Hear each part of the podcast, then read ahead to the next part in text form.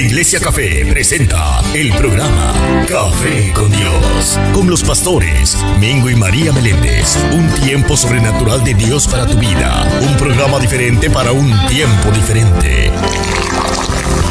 Café con Dios. Estás escuchando Café con Dios, con los pastores Mingo y María Meléndez de la Iglesia Café, comunidad de amor, familia y esperanza. Continuamos, continuamos. Bueno, y continuamos aquí en Café con Dios con los pastores Mingo y María Meléndez. Estamos en un tema, pastora, que esto está buenísimo.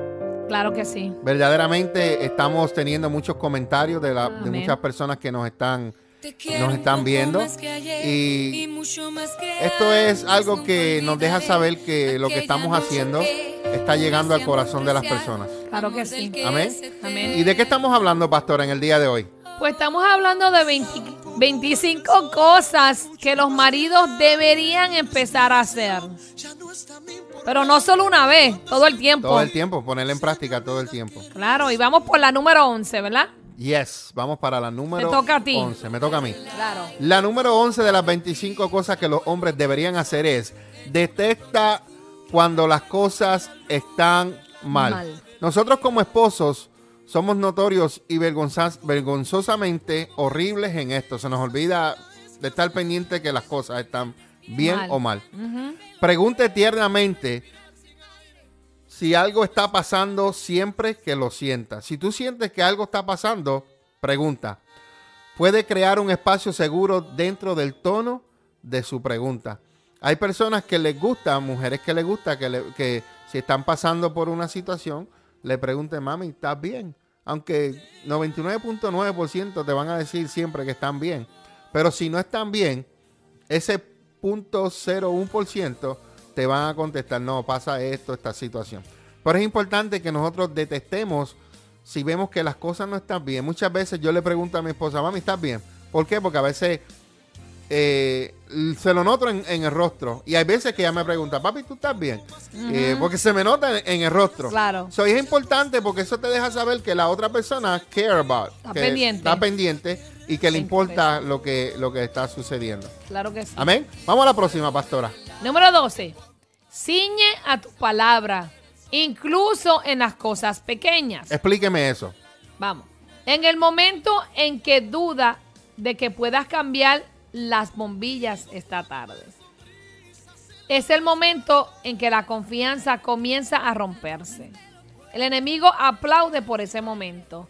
O sea, eso es cumple tu palabra. Exacto. Si tú dijiste voy a hacer esto hoy, hazlo hoy. Mejor no digas nada y no lo hagas. Exacto. Porque eso es, como dice aquí, lo que el enemigo aplaude. ¿Por qué? Porque ya eso trae un mal sentir. Porque no cumpliste tu palabra. Entonces, eh, la mujer espera y depende de que lo que hay que hacer se haga.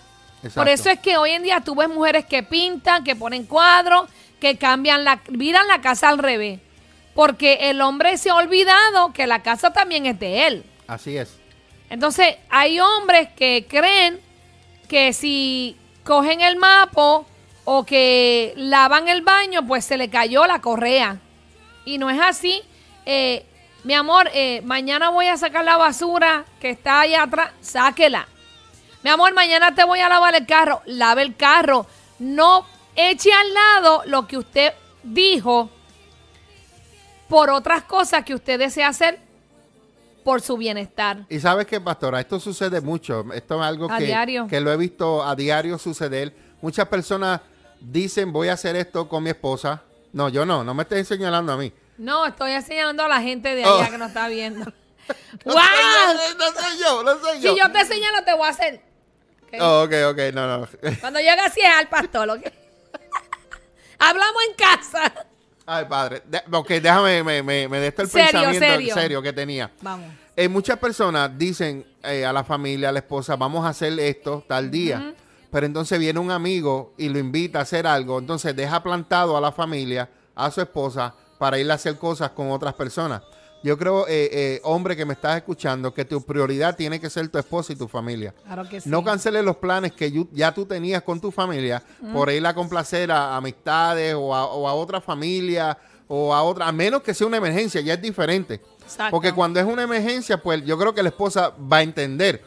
Pero cuando esto sucede continuamente, que tú haces un plan y vienes y, y- y lo cancelas por ir a hacer otra cosa, a irte a correr motora, a irte a, a- a limpiar el carro, a irte a otra cosa que verdaderamente no es tan importante o no es más importante que tu esposa y que tu familia. Claro. Así que ciñete de tus palabras. En otras palabras, hombre, si hablas, cumple tu palabra. Si vas a, a- si haces planes con tus hijos, no se los canceles porque los niños eh, se recuerdan de todo. Sí. Te lo y digo pierde por confianza. Exacto. Por eso muchos niños dicen, ah, no, No le hacen, no, no le hacen caso ni al papá, porque es nada, si papi siempre dice lo mismo y nunca lo hace.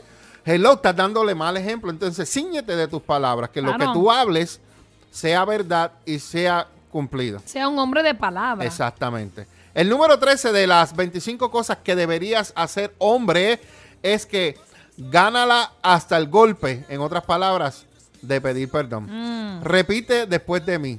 Yo, di tu nombre, lo siento. A muchos hombres le cuesta que cuando hacen un error, decir, perdóname, Admitirlo. lo siento, me equivoqué, Exacto. fue mi culpa. Muchos hombres son tan machistas que hacen cosas y no dicen ni amén. No. de- no. Hello, somos humanos, no somos perfectos y hay que reconocer los errores. Y- Algo que, yo, algo que yo he aprendido, pastora, disculpa, algo que yo he aprendido en estudiar, algo que estoy estudiando acerca de, de la vida de rey Saúl y de rey David, es que David cometió más errores que Saúl. Pero a diferencia de Saúl, fue que David reconocía sus errores y Saúl no. Yes. Y cuando él reconocía los errores, iba donde el Padre Celestial y le pedía perdón a Dios y Dios lo restauraba. Mientras que Saúl nunca reconocía sus errores. Y nosotros como hombres tenemos que eh, aprender ese ejemplo de que cuando fallamos, hello, está la restauración. Está de que pedir perdón y que la, la esposa te perdone y, y que ella se sienta de que a ti te importa la relación. Pero cuando tú la hieres, cuando tú la lastimas, cuando tú haces cosas indebidas y no vas y le pides perdón y dices, lo siento, no lo vuelvo a hacer, esa mujer va perdiendo la confianza en ti Claro. y hasta va a perder el amor por ti Y- a la y- larga. y- si no cambias. Y cuando a veces hacen cosas por equivocación o se dijo una palabra que, que dolió, aunque uno no la diga, uno está dolida por dentro. Entonces, ¿qué pasa? Que si ha habido un malestar y después quiere haber una relación íntima, no se va a dar todo. Porque en, la subconsciencia eh, atrás, la mujer está pensando, me hirió, me dijo esto y ahora quiere tener intimidad conmigo. Pídase perdón para que disfruten a plenitud esa intimidad porque a veces uno se siente como que, ay, me dijo esto eh, y ahora quiere tener una relación íntima y yo dolida. Entonces, ahí eso es otra puerta que se le abre al enemigo. Claro. Se le abre al enemigo una puerta cuando en una relación íntima no hay ese amor, no hay ese acuerdo. Así es que pida perdón, eso no es de ser menos hombre. Al contrario, el que pide perdón es el que más hombre es. Así es. Y solamente es una palabra, mi amor, perdón, me equivoqué. Ya. Exacto. Y eso mantiene la relación saludable. Eso mantiene la confianza saludable. Eso mantiene la comunicación saludable. Claro. Todo se mantiene saludable y vas a tener un matrimonio exitoso. Un matrimonio donde haya paz, donde esté lleno de amor, donde haya confianza. Muy importante. Es importante. Vamos. Vamos a la próxima, pastora. Número, Número 14. 14. Obtenga perspectiva en el conflicto. Explíqueme. Específicamente, mira más allá de sus insultos en modo de rabia de eso que olvidaste hacer hace siete meses. Y recuerda que lo que ella desea, más que nada, es conectarse contigo. De eso se trata esta pelea. Quiere sentirse conectada y algo lo bloquea. Ok. Si dijiste que vas a hacer esto, vamos a hacerlo. Porque llega el momento en que la mujer, como dicen por ahí, suelta la soga y te deja, te da el tiempo. Pero cuando ya llegó la línea, la meta, el día que dijo, si no me lo hace tal día, hasta aquí. Entonces, ¿qué pasa? Que uno explota porque lleva tiempo esperando que lo que dijiste que ibas a hacer lo hicieras. Así es. Entonces, cuando uno viene a reclamar, ya uno está cargada de que fallaste a tu palabra, de que no cumpliste lo que ibas a decir y uno sale explosiva, uno sale molesta por el dolor que tenemos dentro de que no cumpliste y fallaste. Así es. Y, y en ese momento lo que uno quiere es conexión. ¿Por qué? Porque eso que no que dejaste de hacer te la desconectó de tu confianza, de la palabra que tú diste. So ya ahí hay una separación. ¿Por qué? Porque no cumpliste. Entonces, eso, esa cosita pequeñita, ese clavo que no pusiste en la pared para que se pusiera el cuadro, va creando una herida adentro, una desconfianza, al punto de que cuando vuelves a decir otra cosa que vas a hacer, no la haces. Ah, hace meses que me dijiste que me a poner el, cuadro para el, el clavo para el cuadro y no lo has hecho. Y vas a hacer esto ahora y no. O a veces dejan de hacer las cosas en la casa por hacer las cosas afuera o las cosas a otro. Entonces quedamos como que no importamos. Así es que obtén la perspectiva de por qué ese conflicto. ¿Qué hice? Analízate qué dijiste que ibas a hacer que no hiciste que llevó a que ese conflicto se realizara. Y retrocede, da para atrás, da reversa. Mi amor, te voy a poner el clavo, perdóname, se me olvidó y taca, taca, taca. Porque también se incomodan y se molesta cuando se repite. Ponme el cuadro, ponme el, ponme el clavo. Todavía no me ha puesto el clavo. Yo soy así. I A mi esposo le sale humo como a Shrek por los oídos. Porque yo soy insistente. Yo lo digo. Yo Demasiado. no soy perfecta porque Pero nos entendemos. fui criada de que mi papá me decía, necesito que barra la escoba. Yo tenía que tirar lo que estaba haciendo y a barrer. Entonces, yo espero eso de los demás. Que cuando yo pida algo, y yo no soy pidiona, yo no soy, hazme esto todos los días, ¿no? Si él no lo hace, yo me paro y lo hago. Porque tengo capacidad para hacerlo. Pero Claro. me, me molesto, me molesto porque él no lo hizo después que dijo que lo iba a hacer. Soy, ya me tiré al medio, pastor ya. Así fui es. libre, fui libre. Pero somos normales. Claro que sí.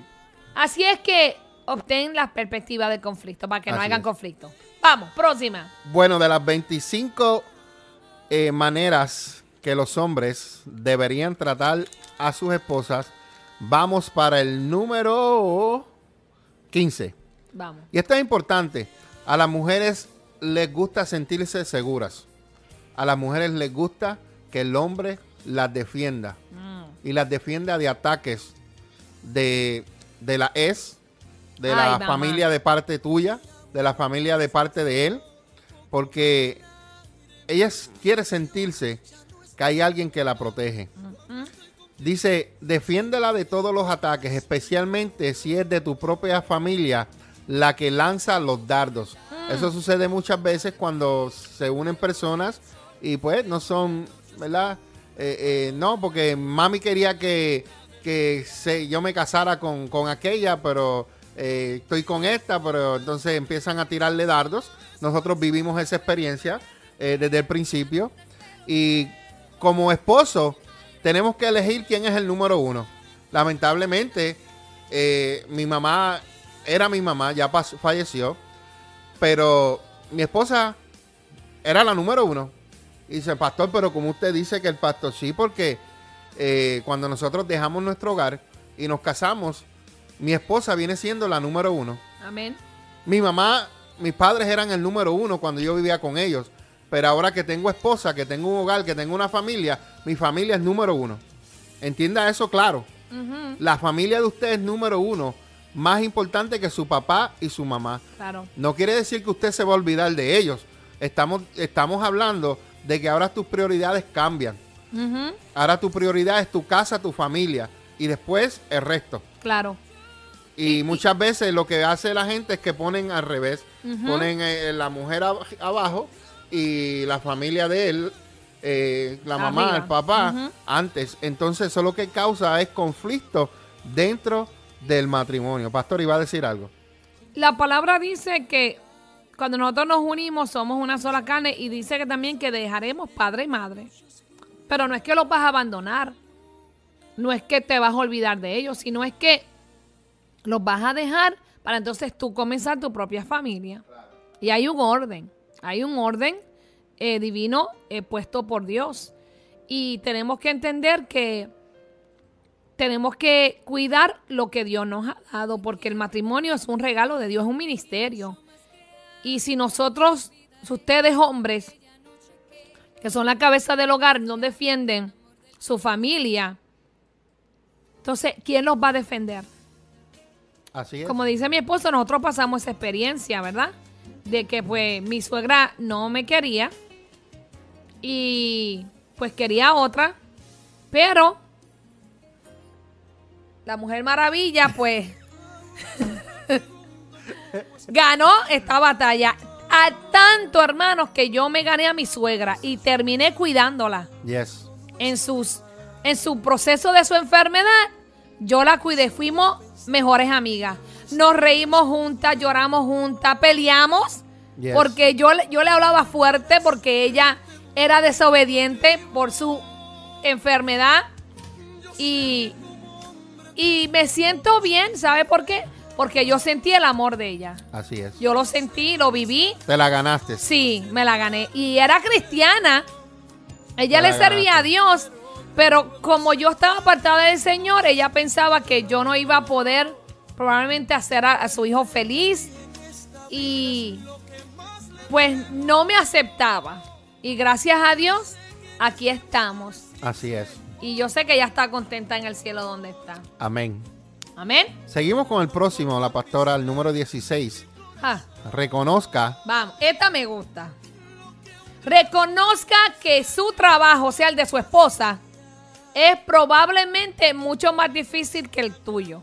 Así es. Mira, nosotras somos maestras, enfermeras, madres, oye, Consejeras, somos eh, eh, amas de casa, chef. somos cocineras, lavanderas.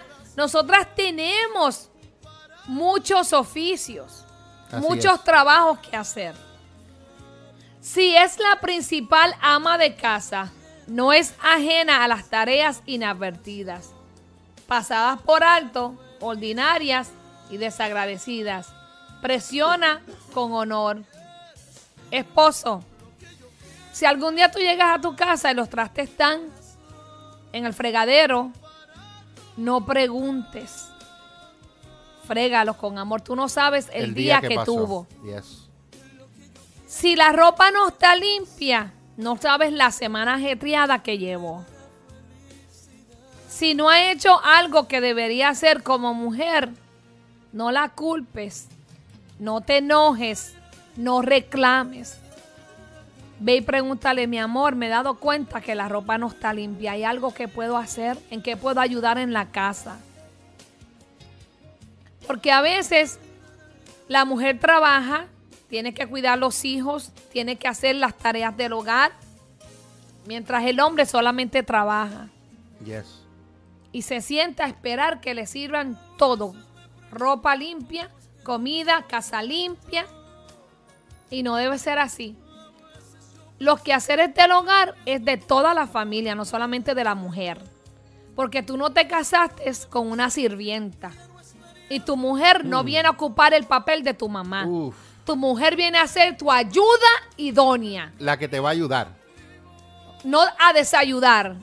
Entonces tú no la vas a coger de esclava. Tú la vas a valorar y vas a ayudar en los quehaceres que como mujer ella debería hacer. Porque en ningún momento en la Biblia me dice que la mujer es la que tiene que limpiar, cocinar, lavar. No lo dice. En los tiempos de antes lo hacía y el hombre era el que iba a cazar, traía la comida.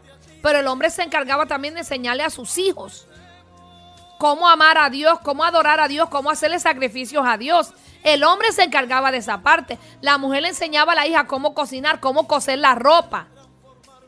se dividían las tareas del hogar, se dividían la educación de los hijos. Hoy en día el hombre le ha dejado toda la responsabilidad del hogar a la mujer.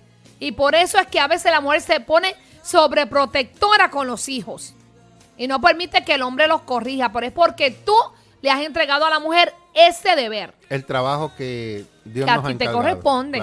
Entonces, reconozca, reconoce que tu mujer trabaja más que tú y tiene labores más difíciles que tú. No, que yo trabajo en una factoría 12 horas, que estoy eh, parado, caminando y eso, sí. Y los niños, y la casa, y el supermercado, la cocina, la casa limpia. Eso no se lo paga nadie. A ti te pagan esas horas en tu factoría. No hay un sueldo que se le dé a una mujer por tener una casa limpia, los hijos atendidos, ¿eh? la comida, hecha, No hay a veces ni un gracias, mi amor, por lo que haces diario. No hay ni un agradecimiento. Yo te lo digo, mi amor. Entonces, después hablamos. Entonces, ¿qué pasa? Que uno se siente desvalorizada. Y a veces se cansa la mujer. Y hay momentos en que la mujer quiere dejar que la casa se venga encima. Porque está cansada. Así es que, hombre, no te quejes de que estás cansado. Así es, hombre. Eh, nos están dando. Sorry. Los amo, hombre, los amo. Bueno, es como dice la escritura. Eh, coge lo bueno y desecha lo malo. Pero todo esto está bueno, así que cógelo todo. Aquí hay que coger las 25. Todo. Las 25 cosas que nosotros los hombres deberíamos hacer con nuestras esposas. Y estamos en el número 17. Informe los detalles de su día a ella. En otras palabras, si ella te pregunta, si ella te pregunta cómo fue tu trabajo, bebé o baby bear o negro, como quiera que ¿verdad? Ella te diga, cuando ella te pregunte, no simplemente contesten bien y punto, se acabó.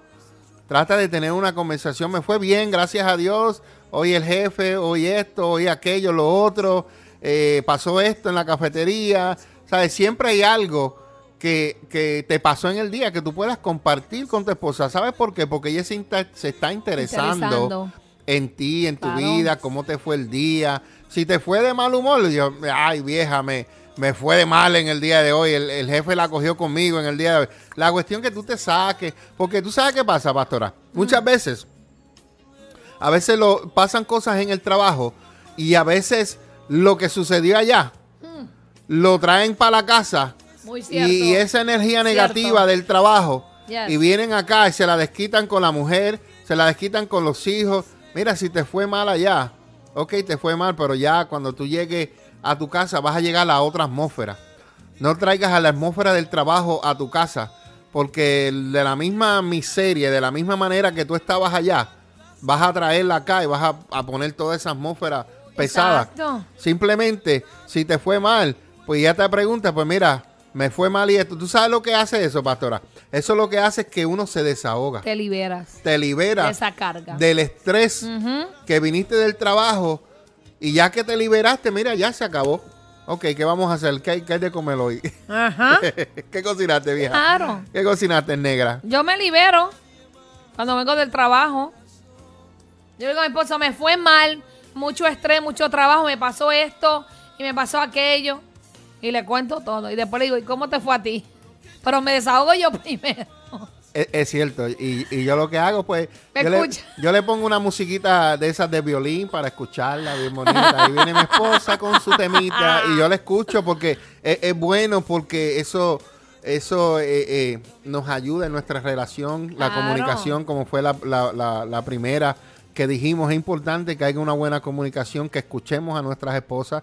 Y hay veces que tú puedes pensar, ay, ya viene esta otra vez con lo mismo. No, no, no aunque, aunque venga con lo mismo, escúchala. Exacto. Porque ella, ella está teniendo eh, eh, comunicación contigo, la confianza en venir a ti. ¿Tú quieres que se lo vaya y se lo cuente a otro? Ah, no think ¿verdad? So, escúchala tú. Entonces, Infórmale a ella de los detalles de tu día. Conversa con ella cuando llegues del trabajo. La número 18 de las cosas Ay, que los hombres deberían hacer Ay, mamá. con sus esposas, háblalo, Reciban. reciban. Inclúyala en las decisiones financieras. Saber que no importa qué dinero provenga de su cheque de pago o del tuyo, que todo está compartido, realmente impulsará tu unidad. Que las palabras me hacen sentir tan inferior nunca salgan de su boca. Mire, aquí hay Esto es un problema. tremendo en los matrimonios, porque uno jala para cada lado. Y, siempre, siempre el que gana más trata de humillar al que gana menos. Exacto, y eso es entonces- un problema. Yo creo que en la, en la relación, cuando hay, hay finanzas, hay trabajo de ambos lados, debe tomar una decisión de tener una cuenta. Se debe tomar una decisión de cada vez que se va a comprar algo y se va a gastar. ¿Por qué? Porque eso trae malestar. Porque a veces el que gana más se va a sentir que el otro está malgastando porque está recostado de que viene más dinero. Y, debemos también de ser sabios y comprar lo que necesitamos. Cuando se suple esa necesidad, entonces comprar lo que queremos, lo que deseamos. Porque muchas veces compramos lo que deseamos y nos olvidamos de la necesidad del, Del otro. hogar, claro. Y no se puede. Debe de haber aquí un balance. No importa quién gane más y quién gane menos. Mira, mi amor, vi esto, me gustaría comprar lo que tú opinas, que tú crees. Yo lo hago todo el tiempo. Hablamos en casa. Hablamos en casa, pastor, no te tires al medio. Es que es verdad. Debemos- 99.9% yo siempre te pregunto. Después que lo compró. No, no. Antes yo decía que era mejor pedir perdón que pedir permiso, pero ahora yo pido permiso. Debemos de, de que esas cosas no afecten el matrimonio, porque hay muchos matrimonios que se han separado y se han dejado por las finanzas. Yes. porque no han sabido ser buenos administradores.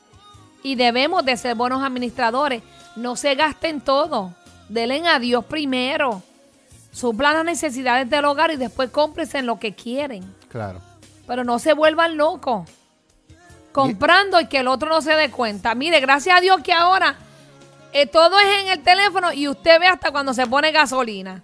Ya a veces yo voy a, salgo a almorzar y mi esposo me manda un, un texto. Ah, Wendy's. Oh, guagua. ¿Usted me entiende? Se sabe de todo. Yes.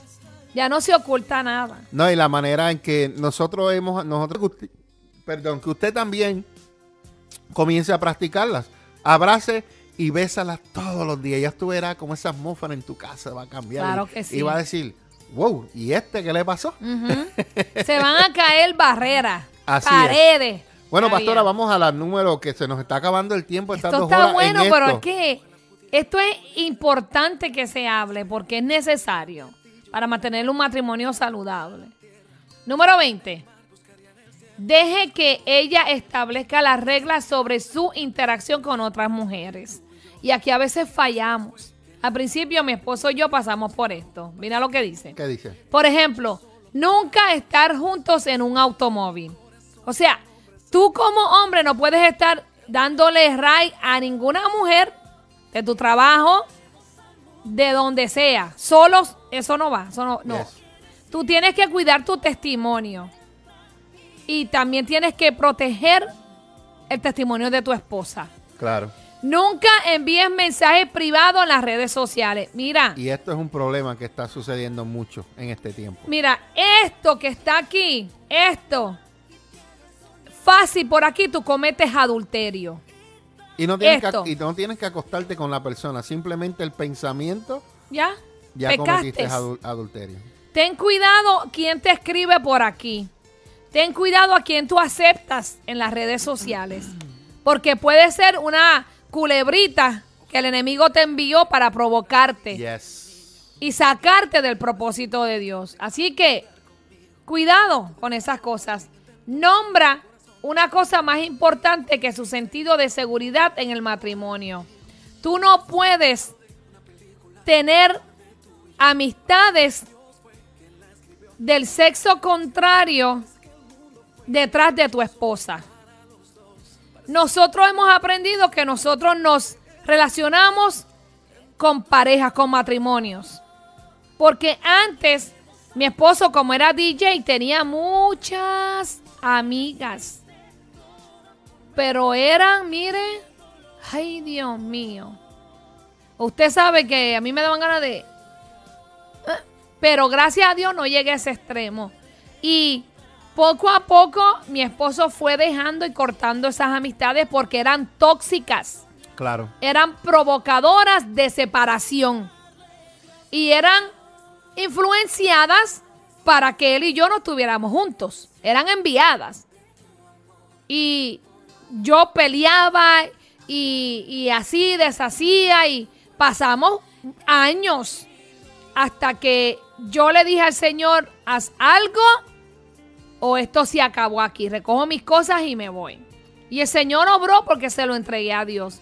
Así que hombre que me escucha, sé sabio con tus amistades. Protege tu testimonio, protege a tu esposa, a tu familia, a tus hijos. Yes. No seamos, eh, eh, eh, ¿cómo te digo? Este, eh, ignorantes en, no, nada más le voy a dar un ray porque el carro se le rompió. No, busca a alguien que sea otra mujer y le diga, mira, eh, la- mi compañera de trabajo se le rompió el carro, ¿tú crees que tú la puedes llevar a la casa? Porque yo no puedo. Lamentablemente, eh, eh, mi ética como hombre no me permite estar en un carro solo con una mujer que no sea mi esposa. Y si mi esposa no está, yo no puedo. Vamos a cuidarnos, vamos a Claro. protegernos. Y cuidado con esto, Así es. a quien tú aceptas. Cuidado. Y la número 21 de las 25 cosas que nosotros, los hombres, deberíamos hacer con nuestras esposas es que debemos proteger Todos los matrimonios. Es el es verdad- el verdadero norte. la Biblia. la palabra, la que nos instruye, la que nos guía Ora por él. Lee la Biblia con él, con ella. con ella. Perdón, estoy hablando como... Yeah. Oren juntos, uno por el otro. Bendíganse uno al otro. Apóyense. Escuchen adoraciones juntos. Ayunen juntos uno por el otro. Intercedan el uno por el otro por fortaleza, por bendición, protección. Bendígala cuando sale de la casa para ir al trabajo. Bendígala cuando llegue. Usted no sabe en la mañana si esa ha sido la última mañana que la va a ver. No se vayan enojados de la casa, no se acuesten enojados. Mantenga atada la Biblia en su matrimonio, que sea el manual, que sea la dirección para que sea un matrimonio fructífero y lleno del amor de Dios.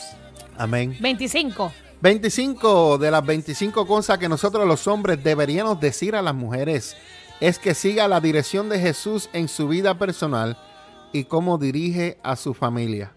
Ella lo seguirá con mucho gusto en su proceso de seguirlo. En, en esta área donde nosotros vivimos, porque eso- esto no sucede en todo el mundo, en toda área, pero en esta área donde nosotros estamos, eh, vemos que muchas de las mujeres van a la iglesia solas. El hombre no está ni por donde se aparece en ningún lugar. No. Entonces tú, hombre, yo te aconsejo que sigas la dirección de Jesús en tu vida Amén. y en tu familia. Sí, Señor. Y verás cómo Jesús va a dirigir tu familia a un estado de amor, de paz, de gozo, de felicidad, donde siempre va a haber armonía dentro de tu hogar. No digo que las cosas van a ser perfectas porque siempre suceden cosas, pero sabemos a quién o a quién ir y refugiarnos y pedir ayuda en los momentos difíciles de nuestra vida, como hombre, como mujer, como matrimonio, como en familia. Ahí está el Señor siempre para ayudarnos. Amén. Entonces sigue la dirección Claro. de Jesús en tu familia. Sí, Señor. Bueno, Terminamos. ya. De las 25 cosas que los maridos deberían de comenzar a hacer. Wow. Como última palabra, maridos, no vean esta, esta lista como una ley. Porque si así lo ves, te va a aplastar. Siempre te vas a sentir inútil si lo ves así. Quizás te preguntes si alguna vez estarás a la altura. Y si ves las cosas así como una ley, te puedes sentir o te vas a considerar como un fracasado. Por lo tanto, más bien, sienta el corazón y la esencia de cada uno de estos pensamientos y da un paso de mejora hoy. En otras palabras, comienza a ser uno hoy, uno mañana. Amén. Concéntrate en uno hoy o en uno cada semana. Y vas a ver que en seis meses será un pedazo de bizcocho, a piece of cake. Si los pones en práctica. Claro que sí. En una palabra, todos estos se pueden resumir en esta palabra. Amén. El amor. El amor que todo lo puede. El amor que todo lo aguanta. El amor que todo lo soporta. Y eso lo encontramos en Primera de Corintios capítulo 13 del versículo 1 en adelante, el cual nos dice que el amor es paciente y es bondadoso, pastora. Yes. También nos dice que el amor no es celoso, ni fanfarrón, ni orgulloso, Yes. ni ofensivo. También nos dice que el amor no exige que las cosas se hagan a su manera. Muchas veces nosotros los hombres somos, como dice ahí, pero el verdadero amor no exige que las cosas se hagan a como yo diga o como yo quiero, sino que no lo exige. No se irrita ni lleva un registro de las cosas que han sido ofensivas hacia ti, que tú has recibido. No se alegra de la injusticia, sino que se alegra cuando la verdad triunfa. El amor nunca se da por vencido, jamás pierde la fe, siempre tiene esperanzas y se mantiene firme en todas circunstancias cosas. Yo sé que hay algunas que, que yo practico, hay otras que eh, necesito retomar y practicar, Eh, porque a veces uno sabe pero no deja de practicarla.